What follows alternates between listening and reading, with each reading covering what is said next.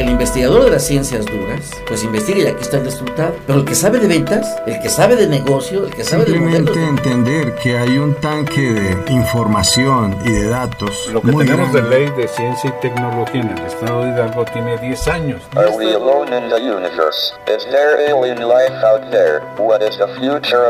La Universidad Autónoma del Estado de Hidalgo, generadora de conocimientos. Sinergia, el rostro tecnológico de la Universidad Autónoma del Estado de Hidalgo. Ciencia y tecnología, el punto convergente entre profesionales y sus ideas. Sinergia, con el doctor Roberto Morales Estrella. Muy buenos días, estimados radioescuchas, nuevamente con ustedes para darles la más cordial las bienvenidas a este su ya acostumbrado espacio radiofónico de Sinergia, el rostro tecnológico de la Universidad Autónoma del Estado de Hidalgo. Pues como ustedes saben ya nuestro experto en farmacia, Fernando Villegas Macedo, él pues egresado de nuestra universidad y hoy se desempeña en Salud, es en el área de investigación en materia de farmacia. Y bueno, pues hoy, como él muchas veces ya nos ha comentado de la situación de la pandemia, precisamente ahorita que le estamos pidiendo que nos actualice, tanto con estas nuevas variantes de lambda y, y el MU, que todo el mundo le tiene miedo al MU, que, es lo que pasa con tantas variantes, como que este, la persistencia de esta epidemia, de este SARS-CoV-2 y sus distintas variantes, sus mutaciones, pues eh, hace persistir la enfermedad y aunque ya en buena medida la sociedad ya ha ido de alguna u otra forma asimilando los protocolos sanitarios y de distancia y de, cubrebocas, pues todavía en mucha gente hay inconsciencia y pues eh, eso es lo que también pone en riesgo. Pues eh, estimado Francisco Villegas Macedo, por favor ponnos al día qué está pasando. Hola doctor, buenos días y un gusto saludar a tu auditorio. Siempre es un placer estar aquí con ustedes. Pues muy bien, eh, dentro de la actualización seguimos algo muy importante. Estamos viendo que esta tercera ola ya va en declive. No sabemos en qué punto tocará, si nos quedaremos en una basal nuevamente. Esperamos por supuesto una nueva ola ahorita en noviembre o diciembre, porque esto está ocurriendo ya en otros países. Eh, bien comentabas, las variantes han sido todo un tema. Delta es nuestro dolor de cabeza en este momento. Mu es una variante de interés que, si recordarán cuando platicaba sobre el protocolo de CureVac, fue una de las variantes que se detectaron. CureVac detectó 15 variantes en América Latina. Dentro de ellas, una de las más preocupantes, que se volvió variante de interés gracias al protocolo de CureVac, fue Mu. ¿Por qué es de interés esta variante? Era la famosa cepa andina que se encontró en los Andes principalmente. Es porque esta variante ocasionó ineficacia a las vacunas de RNA mensajero de manera importante. Eh, ahorita hablaremos de esto. Si escuchamos nosotros a los virólogos, los virólogos nos dicen que mientras Delta, que es una variante mucho más contagiosa y más agresiva que Mu y que todas las demás continúen en este momento, Mu no va a poder sobresalir. Siempre las variantes más agresivas son las que se van a mantener vamos a poder tener variantes, pero siempre va a ser un tema como, digámoslo en términos coloquiales, una lucha entre virus y siempre pues el que se mantiene es el más fuerte. En este caso Delta, que es, que es mucho más contagiosa que la variante original, hasta tres veces más contagiosa y por supuesto más agresiva. ¿Por qué no vemos tanta mortalidad como lo hemos visto en la primera o en la segunda ola? Es por el tema de vacunación cada vez avanza más la vacunación en nuestro país. Lo comentábamos, eh, México es uno de los países con mayor cantidad de vacunas en América Latina y dentro de los países en el mundo. El comisionado dice que llevamos más del 60% de la población vacunada, pero realmente estamos por debajo del 40% si contemplamos a toda la población. Ellos contemplan solo la población de 18 años en adelante el mundo contempla la vacunación en todas las edades. Ayer Pfizer anunció resultados positivos de seguridad y de eficacia en pacientes mayores de dos años de edad.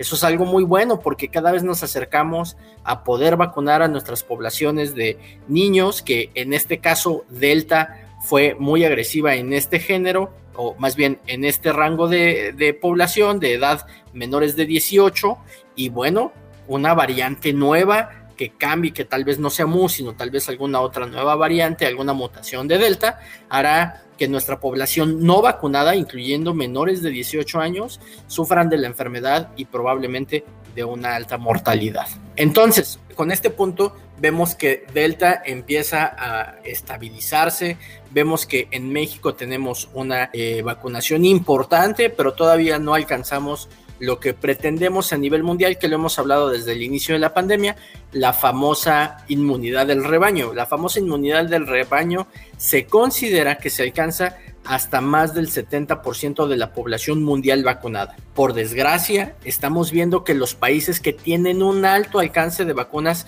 llámese países europeos, del norte principalmente, que tienen alta, alta capacidad de vacunación, o incluso Estados Unidos, Estados Unidos compró eh, la cantidad suficiente de vacunas para más del 120% del total de su población, no han logrado o no han superado el 60%. Ese es un fenómeno que estamos viendo a nivel mundial.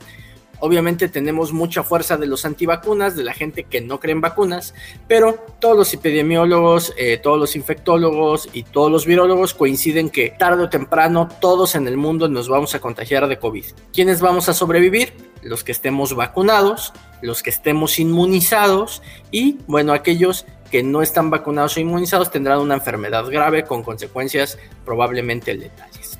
Entonces, ahorita se está moviendo Mu así, este, perdón, Delta así, Mu empieza a crecer, ya nos avisaron que ya hay población en México con Mu, sin embargo, la cantidad sigue siendo muy pequeña, el contagio sigue siendo enfocado a Delta. Ventajas que tenemos actualmente es que todas las vacunas que están en nuestro país son eficaces contra Delta para enfermedad grave y muerte. Eso es bien importante. Recordemos que las vacunas, el efecto de la vacuna va desde síntomas, enfermedad leve, enfermedad moderada, enfermedad grave y muerte. Contra la primera cepa, el 100% de las vacunas ofrecían eh, seguridad desde enfermedad leve. Con Delta si tenemos enfermedad, podemos tener sintomatología leve y algunos casos, hemos tenido muy pocos casos, moderada y mortalidad. La mortalidad asociada a pacientes vacunados está por debajo del 7%. Se menciona de que la mayoría de las vacunas contra el COVID se dirigen a la proteína de pico del virus que utiliza este para ingresar a nuestras células y que la variante MU puede ser de riesgo mayor que Delta, ya que podría evadir parcialmente los anticuerpos que obtenemos de la vacunación. ¿Qué tan cierta es esta información?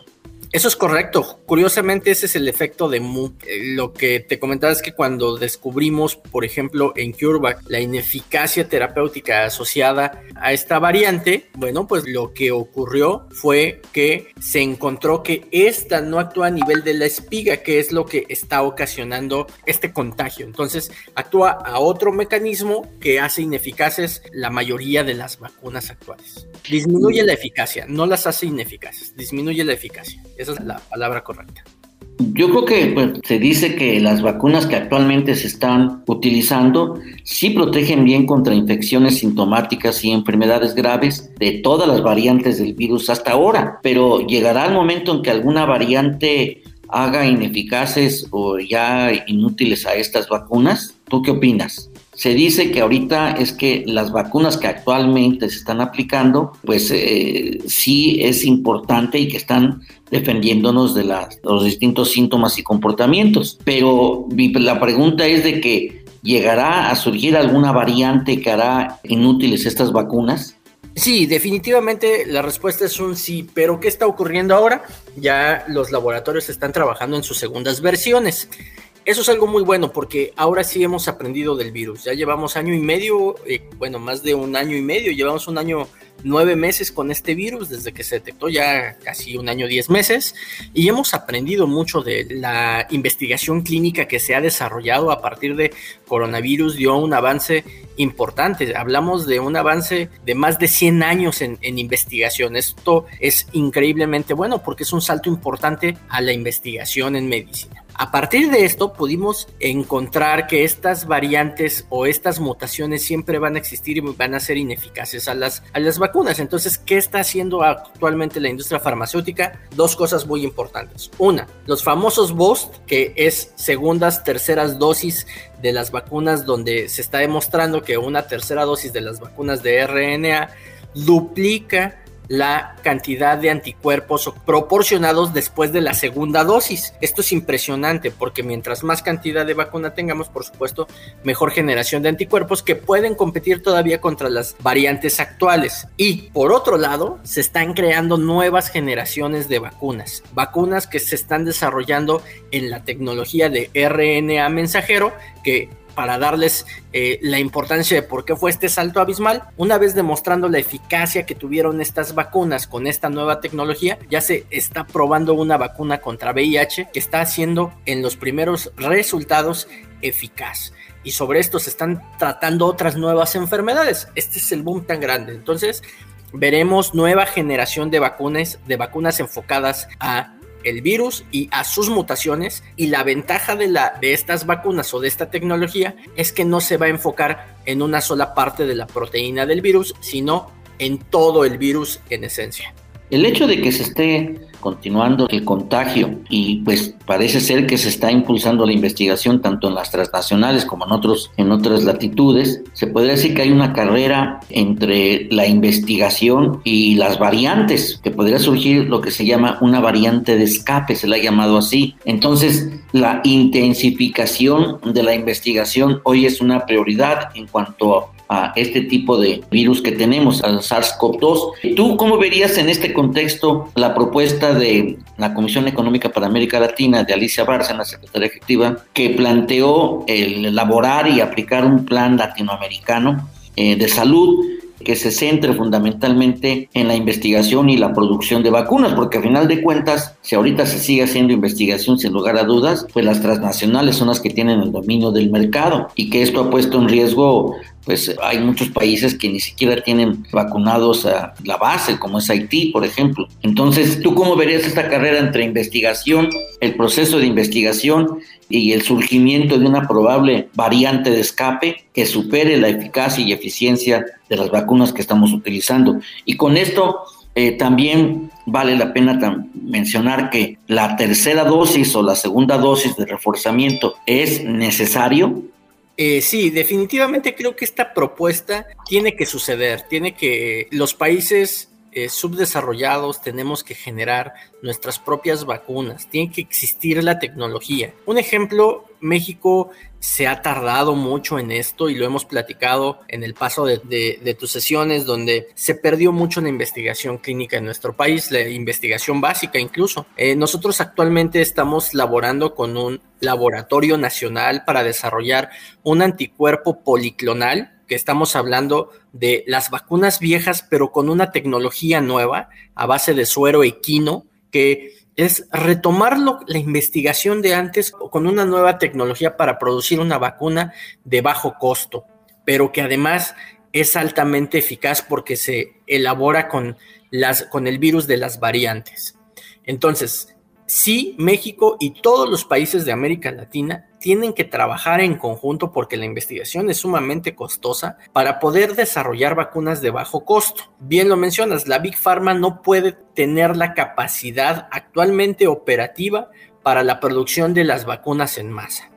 Y lo estamos viendo porque, como bien lo mencionabas, el caso de Haití u otros países de, eh, por ejemplo, África, que, no, que tienen menos del 1% de la población vacunada, pues si nosotros no generamos esta capacidad de vacunación global, no podremos lograr llegar al 70% o más de la vacunación global y lograr la inmunidad del rebaño y acabar con este virus y pasar de ser una pandemia hacer una endemia. ¿Por qué? Porque este virus nos está enseñando que eso lo tenemos que lograr sí o sí. Pero además tenemos otra problemática. Los virus anteriores también siguen mutando. Caso virus de la influenza, virus incisial respiratorio. Escúchenlo muy bien y escúchenme muy bien. Virus incisial respiratorio se va a volver un problema a nivel mundial muy pronto, porque este virus que no lo escuchábamos desde hace mucho, porque nos vacunábamos contra él, principalmente se vacunaba a los niños y a los ancianos, se dejó de hacer con COVID,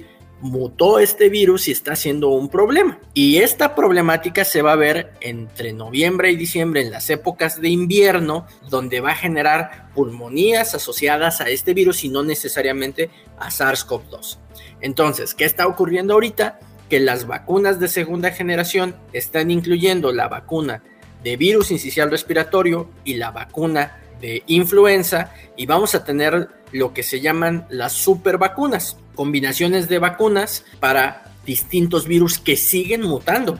Eso recordémoslo, los virus siempre van a mutar, se van a mantener en constante evolución y bueno, nosotros como investigadores tenemos que continuar buscando la respuesta a esta situación. Eh, acláranos algo, ¿qué significa esto de esencial respiratorio? El virus incisional respiratorio es el causante de, la, de enfermedades respiratorias también. Es un virus viejo.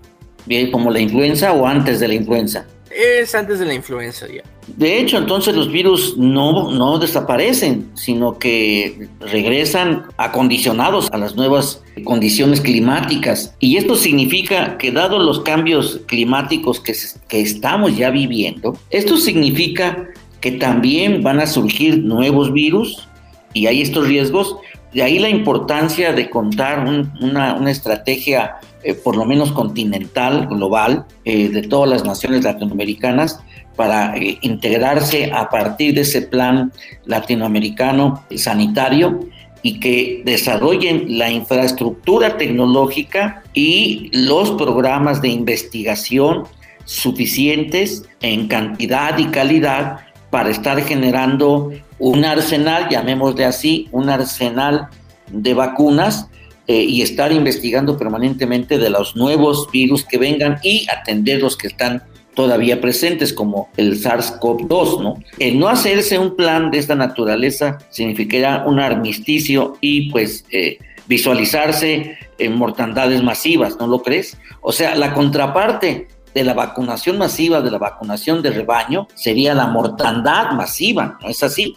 Es correcto. Ahorita nuestro problema se llaman virus, pero nuestro problema en un futuro se van a llamar bacterias. Recordemos que la resistencia bacteriana, que también lo hemos platicado con tu auditorio, está siendo un problema a nivel mundial y SARS-CoV-2 lo empeoró porque al no conocer este virus y las bacterias oportunistas que ocurrieron en este virus, tuvimos que utilizar antibióticos sumamente agresivos. Entonces, hay nueva generación de virus, pero también los virus viejos están mutando a estas nuevas eh, generaciones de supervirus. Caso, nuevamente, virus incisional respiratorio, que es un virus que es de base de RNA mensajero, una base similar a SARS-CoV-2, bueno, está haciendo que un virus haga mutar a otro, ¿no? Es un tema súper interesante que podríamos pasar horas platicando de cómo funciona esta situación y bueno, sí lo vamos a estar viendo. Nuevos virus que despiertan, viejos virus. Algo muy curioso es que, por ejemplo, unos estudios en la Antártida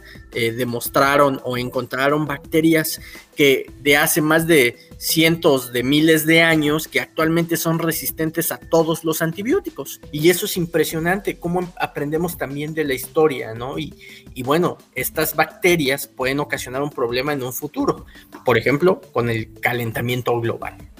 O sea que lo que se llama el, el, diagrama de agravamiento de un problema, es decir, un problema genera otra cadena de problemas. Es decir, el cambio climático, que es multidimensional y sobre todo que está en escalamiento, eh, al, al cambiar todas las condiciones climáticas de los distintos ecosistemas, pues va a dar lugar también a nuevas formas de vida. Considerando estas nuevas formas de vida, pues están las bacterias y los virus que tienen impactos negativos en la vida humana o en, los, eh, en este tipo, estas formas de vida, ¿no? O sea, la vida animal y, ¿por qué no?, incluso la vida, la flora, porque también son células vivas. En esto la tecnología del CRISP juega algún papel. La tecnología del CRISP, que es la que se aplica para dividir y leer el genoma humano, Claro, eh, sí, por supuesto. Esta nueva tecnología que también estamos en México apenas trabajándola desde el mapeo del genoma humano, que parte desde incluso la epigenética. La ventaja de esta tecnología es que no solo parte de la genética, sino de la epigenética. Recordando que la epigenética es la forma como se modifican los genes a través del el medio ambiente. Y por supuesto que esta tecnología es la que nos ayudará a comprender de mejor manera incluso las enfermedades futuras. Sí, claro, esta herramienta del CRIPS que pues es la que se utiliza para editar o corregir el genoma de cualquier célula, ya sea que entra animal o la fauna y la flora, y son, este, son las repeticiones palindrómicas cortas, agrupadas y regularmente interespaciadas. Y ahorita esta tecnología que es que cuando hablamos de tecnología no solo son fierros, no solo son máquinas, sino que este tipo de tecnología ya se está combinando con la inteligencia artificial, que es la generación de algoritmos, y la inteligencia artificial fuerte de aprender, porque no solo de automatizar, que la automatización es que se programa para hacer algo, una situación, y la inteligencia artificial fuerte es la que aprende a hacer algo, es diferente, no solo se programa para que haga algo, sino para aprender. Entonces, ahorita se está utilizando esto tanto a nivel de los a nivel cerebral de las redes neuronales eh, como también de los cambios de los procesos sinápticos pero esto qué tiene que ver con toda la parte de la generación de vacunas bueno yo creo que de alguna manera esta vinculación del BIOS ¿sí? Eh, que es universal, la investigación tiene que ser la combinación tanto de, de, investigación básica o de frontera, como se le considera también hoy en día, con la investigación aplicada eh, en función de los cambios climáticos que están padeciendo ya algunas regiones. Eh, y en esto las condiciones, por ejemplo, el otro problema que viene a agravar esto es la migración masiva, que vienen personas con otras condiciones de salud, con otras costumbres y formas de alimentación que traen impactos sociales muy fuertes. Entonces esto viene a agravar el problema. Ya el SARS-CoV-2 eh, yo creo que va a ser eh, rebasado en no mucho tiempo por otras complejidades. Es decir, todavía no resolvemos un problema complejo cuando nos van a llegar otros. De ahí la importancia de contar con una infraestructura de investigación, tanto de frontera básica como aplicada, para enfrentar esto y sobre todo desarrollar la parte de investigación, pero la otra parte, la parte de la producción masiva de vacunas y medicamentos, porque yo escucho que se está investigando vacunas, pero eh, tú mencionas, yo creo que está bien dicho, eh, los que están en posibilidad mayor de sobrevivir a esta pandemia, pues son los que están, van a estar vacunados. Pero la otra, la producción de medicamentos, ¿cómo está? La, más bien la investigación, la generación y aplicación de medicamentos para las consecuencias del SARS-CoV-2. Bien, también está avanzando. Eh, me gustaría fortalecer un poquito el tema que acabas de, comentar con respecto a la tecnología del CRISP, recordemos que gracias a este tipo de tecnologías y al mapeo del código genético de SARS-CoV-2 pudimos generar las vacunas de RNA mensajero. ¿Qué estamos haciendo para un futuro para medicamentos desde este punto? El mapeo genético de nuestra población.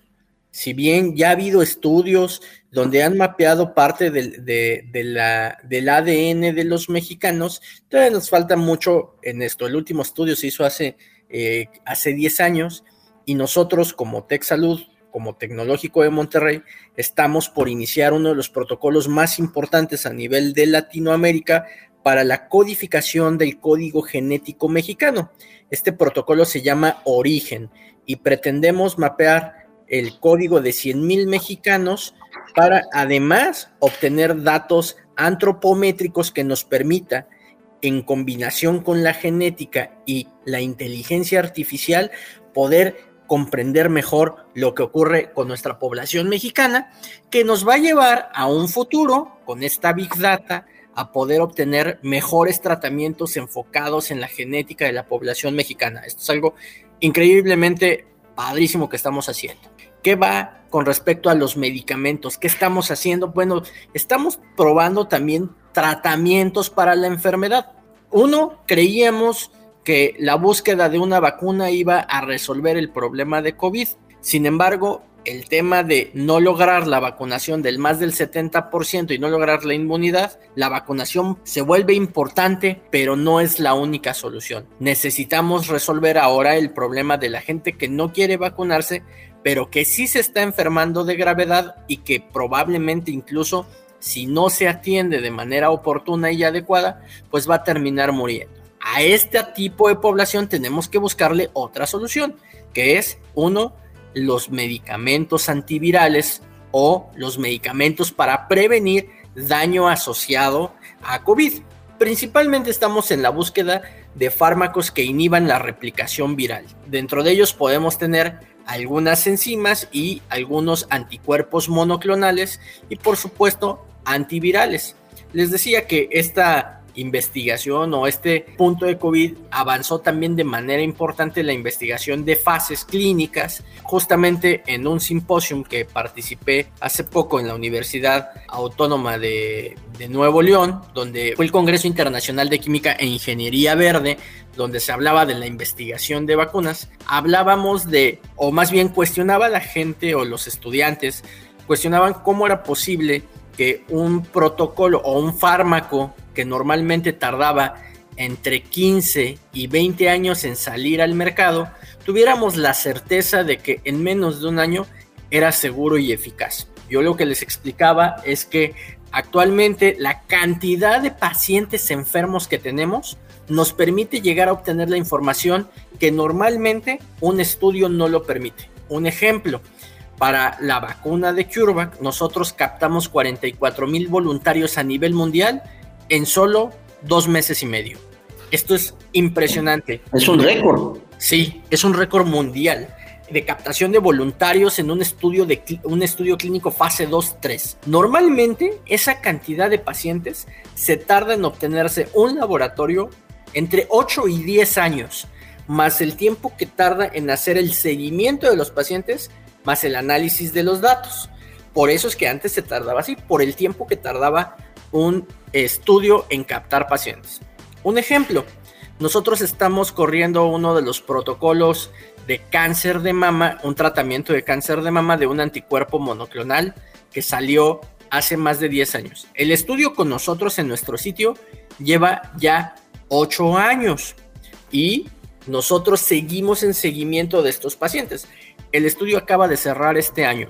Tardó ocho años en captar la cantidad de pacientes suficientes para poder demostrar que este fármaco es seguro, eficaz para tratamiento de cáncer de mama. Entonces, vean la cantidad de tiempo asociado a la cantidad de pocos pacientes que hay. El problema es que si hay muchos pacientes que mueren de cáncer, pero no todos quieren participar en estudios. Todavía existe como mucho miedo a la investigación clínica. Pero ¿qué pasó con COVID? Tuvimos muchos pacientes y entonces era entre morir o probar un fármaco que me podía salvar la vida. No, pues en ese momento todos dicen, yo, yo le entro, ¿no? Claro. A, la experimentación. es correcto. Nosotros, por ejemplo, para el caso de la vacuna, nosotros cuando abrimos la convocatoria, nuestra convocatoria era para captar 3.000 voluntarios aquí solamente en Nuevo León. Nosotros en menos de 24 horas obtuvimos más de 5.500 voluntarios que querían participar. No esperábamos esta respuesta. Por desgracia, la cantidad de voluntarios que solo pudieron entrar al protocolo fueron 1977 a pesar de esto es un alto volumen, de hecho es somos el centro. A nivel mundial fuimos el primer centro y el mayor centro de captación de voluntarios para este protocolo. Y estamos dentro de a nivel mundial en la historia de mayor captación de voluntarios para un estudio clínico. Esto es adicional, no lo hubiéramos logrado de una manera como se hacía anteriormente. Bueno, está aprovechando las condiciones propias de la enfermedad eh, nos gustaría que nos ayudaras ahorita que regresemos de una pausa que vamos a hacer. ¿Qué significa el término monoclonal? Y continuamos con tu planteamiento y sobre todo con los procesos de investigación que están realizando. Regresamos en un momento. Todas las ideas continúan en Sinergia. Regresamos.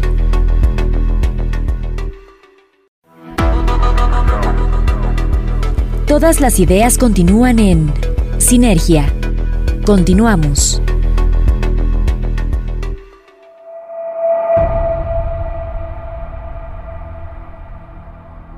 Bien, ya regresamos y entonces retomamos esta parte. Hay conceptos que todavía no están tan popularizados. Sabes que nos costó trabajo pues eh, repetir el SARS-CoV-2, el COVID y esta parte de nuevos términos que la gente, la población a nivel general vamos conociendo, nos vamos insertando. He escuchado, hemos escuchado, me lo han comentado algunos radioescuchas, qué significa esto de monoclonal en los procesos de investigación. Si nos pudieras ayudar para aclararles esto a nuestros radioescuchas.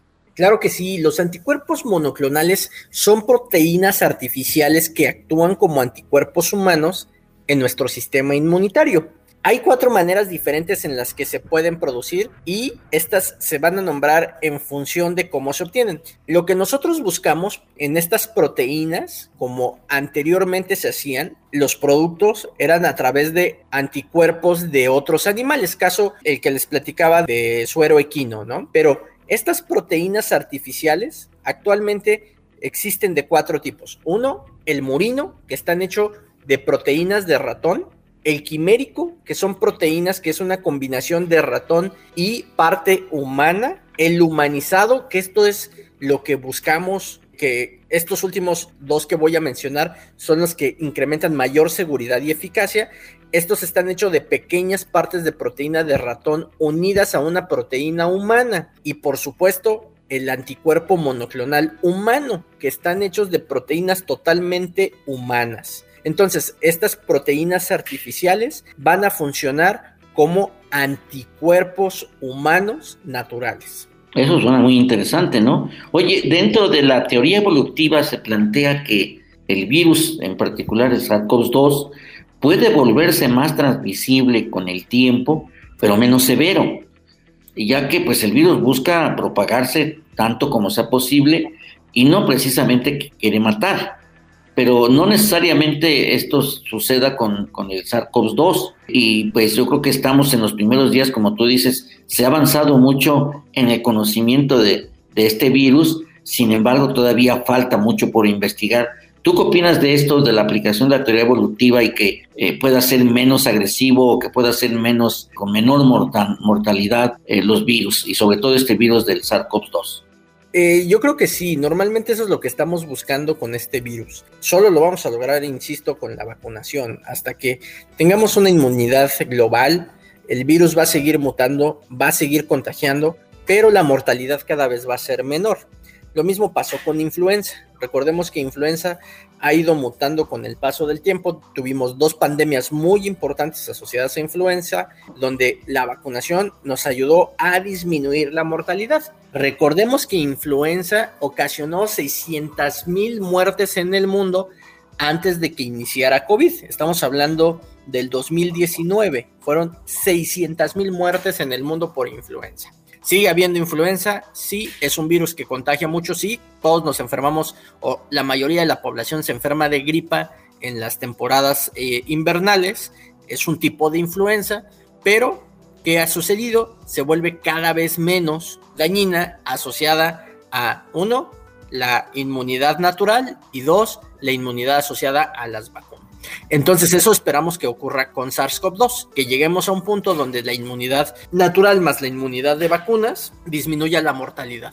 Esta inmunidad natural del cuerpo es su adaptación a estos virus, es decir, que pueda vivir el virus en nosotros sin que nos haga daño. Es correcto. El problema de nuestra inmunidad natural asociada a SARS-CoV-2 es muy mala. En promedio, entre 2 y seis meses disminuye de manera importante nuestra inmunidad natural. Es por eso que tenemos pacientes que se han reinfectado posterior a una infección por COVID. Y peor aún, hay pacientes o hay personas que no generan inmunidad, no generan anticuerpos a COVID después de haberse infectado. Ah, caray, diferencias. Bueno, y, a todo esto, estas diferencias que estás marcando, hay diferencias geográficas, hay diferencias eh, por entidades federativas y diferencias por edad. No, hasta el momento no sabemos por qué ocurre esto.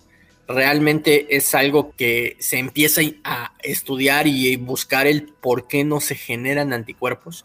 De hecho, todos los eh, protocolos que se están corriendo de vacunas están buscando justamente esta respuesta. Conozco compañeros que se infectaron de COVID y que tuvieron cero, cero generación de anticuerpos inmediatamente después de la semana de haberse recuperado.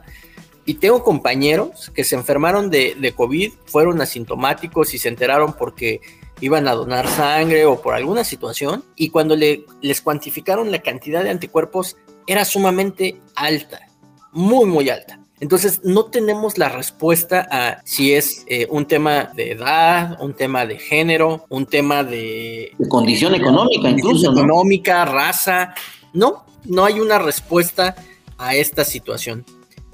Pues pensando ahorita en la dinámica que tiene esta tercera ola, ¿cómo la percibes en el tiempo? ¿De aquí a cuánto puede cambiar? Estamos en, en septiembre, y se vienen los, pues, las épocas más frías. Como mencionaste al principio de nuestra conversación, pues ha venido bajando, pero se prevé o se tiene estimado que, que se reduzca a, la mínima expresión o cuando se deje de vacunar vuelva a repuntar. ¿Cuál sería el comportamiento pues, de la pandemia en los próximos meses?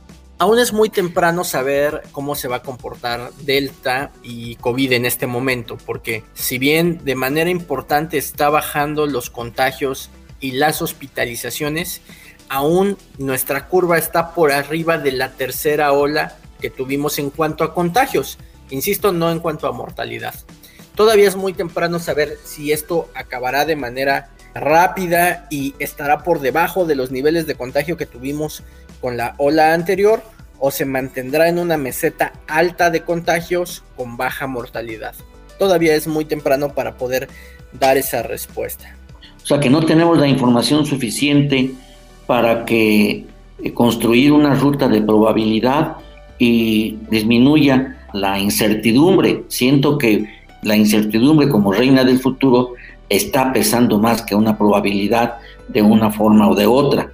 Y entonces, ¿qué papel debe de jugar, por un lado, la investigación, es decir, las políticas públicas de investigación en este sector de salud y, pandémico, y también la parte de la infraestructura. Cuando hablamos de tecnología en el sector salud, pues no solo es la parte de vacunas, la parte de investigación en, torno a los virus, eh, sino también entra en la parte de mejores prácticas tanto eh, de farmacia, mejores prácticas hospitalarias, y ahí se incluye también, eh, pues obviamente, la combinación de la tecnología, que es la biomédica, o sea, la parte instrumental. A nivel de esto de la parte instrumental, ¿cómo estamos? ¿Cómo ves tú que pues, estás dentro tanto de investigación como de la, la vida hospitalaria?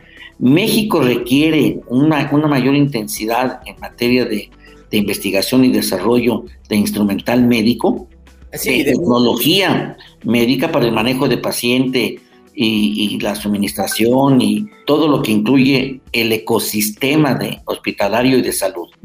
Sí, definitivamente los dispositivos médicos y los dispositivos biomédicos necesitan también cambiar. Y México, por supuesto, Recordemos que México es uno de los principales productores de dispositivos médicos y dispositivos biomédicos a nivel mundial y es el principal exportador de estos dispositivos a Estados Unidos. Somos su principal eh, distribuidor. Partiendo de este punto, la ingeniería biomédica es necesaria en nuestro país para poder desarrollar. Eh, nuevamente COVID ayudó un poco a esto, se crearon algunos instrumentos que buscaban ayudar a la problemática de saturación de hospitales, que fueron los ventiladores mecánicos.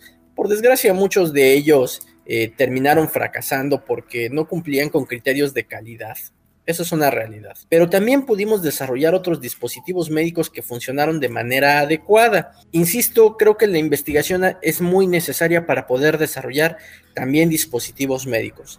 Aprendimos a utilizarlos de una manera diferente y nos permiten obtener información nueva que permite mejorar las asistencias, la asistencia en salud y necesitamos trabajar fuertemente en eso.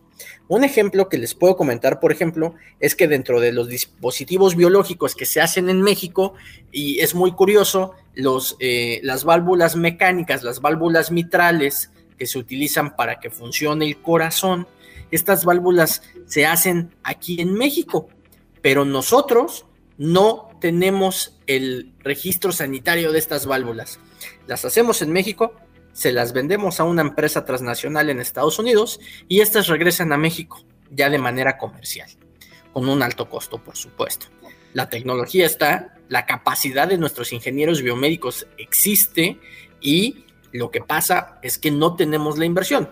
Yo, por ejemplo, les puedo platicar que tengo un gran amigo, un ingeniero biomédico eh, acá en Nuevo León, que patentó una lavadora quirúrgica que disminuye 10 veces el costo de la lavadora comercial quirúrgica que existe en este momento en el mercado.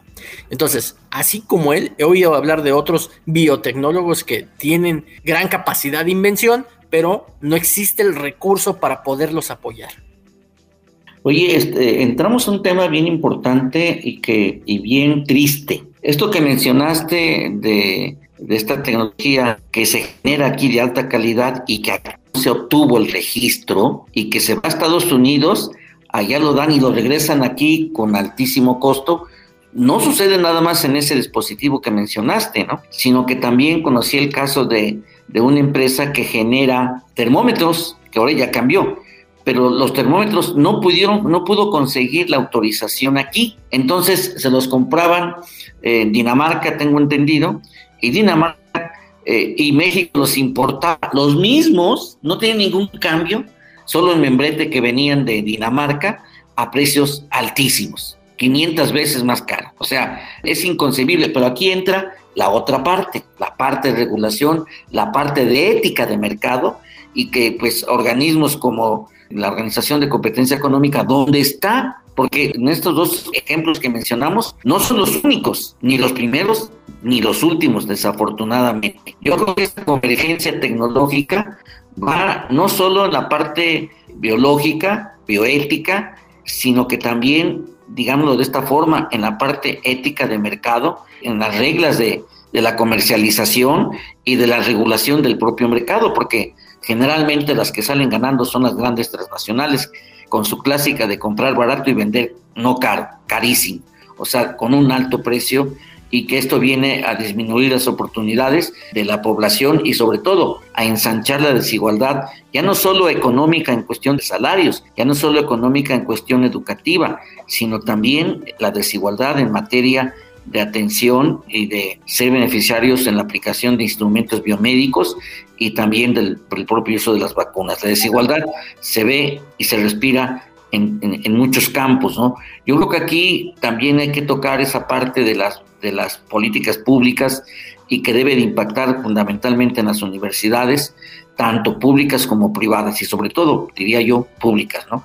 Pues yo creo que para ir cerrando más bien en esta parte, estimado Fernando Francisco Villegas Macedo, especialista en farmacia y hoy en materia de investigación, pues en lo que se refiere a virus, ¿tú cómo ves el propio pues tu, tu, papel como profesionista, porque ya estás mutando y también estás mutando, con, eh, ya que estoy viendo otra variante, o sea, el especialista en farmacia estás entrando a una parte de virología y una parte de investigación. ¿Cómo ves tú tu participación como profesionista en esto, esta mutación que tú tienes?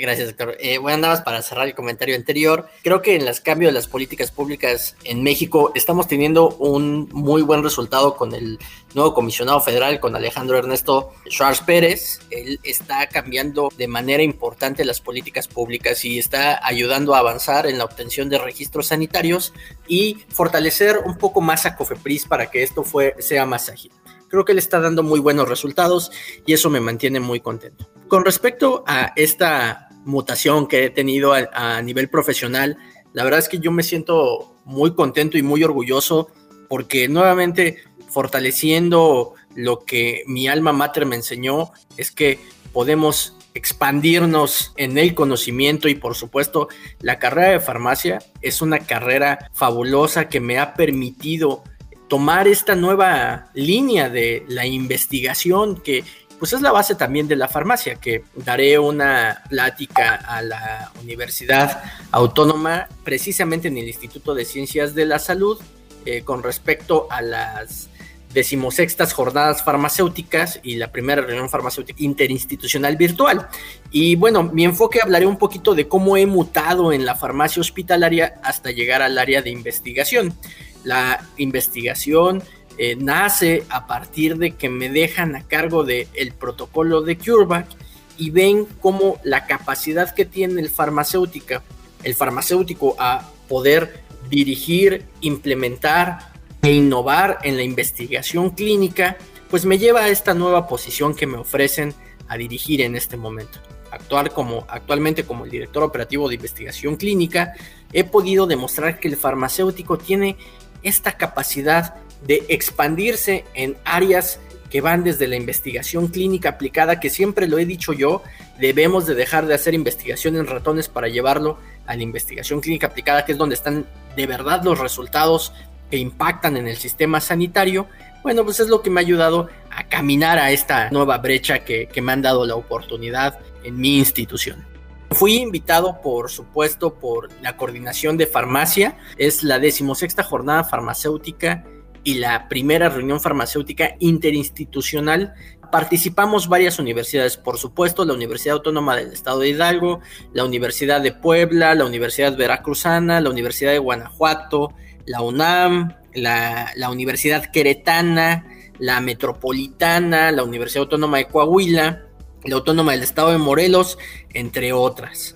Muy bien, pues bueno, te felicito y qué bueno que, mantengas el contacto con nuestra alma mater, la Universidad Autónoma del Estado de Hidalgo, y que pues también colabores y participes y, y aportes pues conocimiento para para nuestra universidad y que pues eres también una motivación para los estudiantes de farmacia y que pues en ese momento pues que ya se nos acorta el tiempo, quisiera que nos dieras un mensaje para los estudiantes de farmacia de la Universidad Autónoma del Estado de Hidalgo y con eso cerramos. Muchísimas gracias, doctor. De hecho, quiero felicitarlos porque el día 24, el viernes 24 es el Día Mundial del Farmacéutico y yo quiero invitarlos a que sigan eh, con esta pasión de la farmacia. La farmacia es maravillosa, ha sido mi pasión desde pequeño y me ha dado grandes satisfacciones, por supuesto. Yo los invito a que no se rindan, que si de verdad les gusta la farmacia, sigan trabajando en ella. Créanme que yo me divierto muchísimo y vivo feliz de lo que aprendí en la universidad y sigo haciendo hasta el momento. El farmacéutico es necesario, es indispensable en nuestro sistema de salud público y privado, en la investigación, en la educación, en la docencia, por supuesto, ¿no? Es necesario que haya farmacéuticos y que haya suficientes farmacéuticos mexicanos. De repente dicen que todavía falta picar piedra. Yo creo que no es cierto. Yo creo que ya picamos piedra muchos, ya pasamos por ese camino, ahora nos toca o les toca a los nuevos farmacéuticos ir recogiendo los frutos que han habido y plantar esas nuevas semillas y desarrollar la farmacia a un nivel internacional que México tiene esa capacidad. Los farmacéuticos de la Universidad Autónoma del Estado Hidalgo cuentan con esa capacidad y con ese liderazgo para ser en cualquier parte de la área pública, privada, eh, investigación, escuela, sean líderes completamente. Pues eh, Fernando Francisco Villegas Macedo, egresado de nuestra área de farmacia y que te desempeñas como investigador ya en Salud en Monterrey. Te damos las más sentidas gracias de que nos hayas compartido tus experiencias, tus conocimientos. Y pues siempre están abiertas las puertas, obviamente, de la universidad, de este programa de radio, de este espacio radiofónico y no me resta más que agradecerte y con un respetuoso reconocimiento. También pues agradecemos en los controles a Paola Juárez, a nuestra directora de Radio Pachuca, Claudia Noemí Muñoz Arabia, y por supuesto a todos y cada uno de ustedes, estimados radio escuchas, que nos dan el privilegio de compartirles estos, estos conocimientos, estas participaciones, preocupaciones y también alegrías. No somos teatro, pero también nos reímos y también sufrimos. Muchas gracias, que tengan ustedes un día excelente, los abraza con cariño y a la distancia su siempre amigo Roberto Morales Estrella. Hasta la próxima. Gracias por escucharnos. Por hoy, las ideas se vuelven a dispersar hasta la próxima emisión de Sinergia